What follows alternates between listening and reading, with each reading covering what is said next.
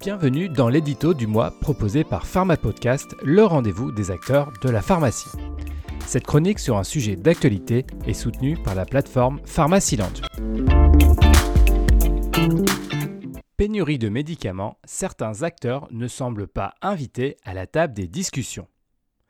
C'est probablement le sujet du moment quand on parle pharmacie ces derniers mois.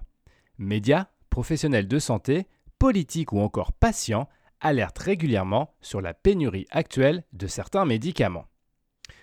J'ai l'impression que les producteurs de produits de santé, pourtant au cœur du problème, ne semblent pas participer aux différentes actions relayées sur les réseaux ou dans la presse, et c'est bien dommage.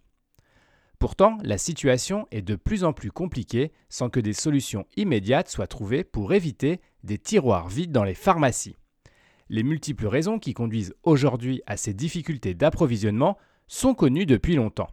Nos systèmes de santé paient probablement les erreurs du passé en termes de délocalisation, de production, de recherche absolue, du coût le plus bas. À une certaine époque, la rentabilité, notamment pour les médicaments génériques, a conduit à des décisions industrielles majeures.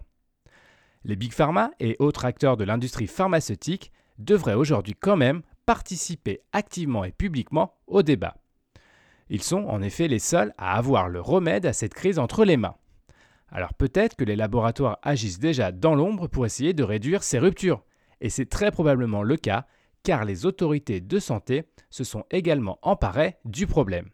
Si des actions sont mises en œuvre, l'information ne semble en tout cas pas connue du grand public.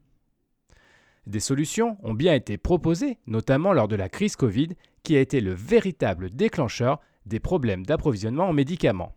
Le Made in France semblait, à l'époque, être la solution pour revenir à une maîtrise de la chaîne de production. Et derrière ces discours encourageants, la réalité semble plus difficile à mettre en place tant la dépendance vis-à-vis des pays producteurs de matières premières et fabricants de médicaments semble forte. Essayons donc aujourd'hui de trouver des solutions pérennes pour éviter cette situation qui au final pénalise les patients. Certains médicaments sont essentiels et ne peuvent être remplacés même pendant une période de rupture. L'industrie pharmaceutique doit prendre, si elle le peut, le lead sur ce sujet. Cette position est probablement compliquée d'admettre certaines erreurs de stratégie du passé. Mais professionnels de santé, patients et autorités seront très probablement compréhensifs si la situation pouvait évoluer favorablement.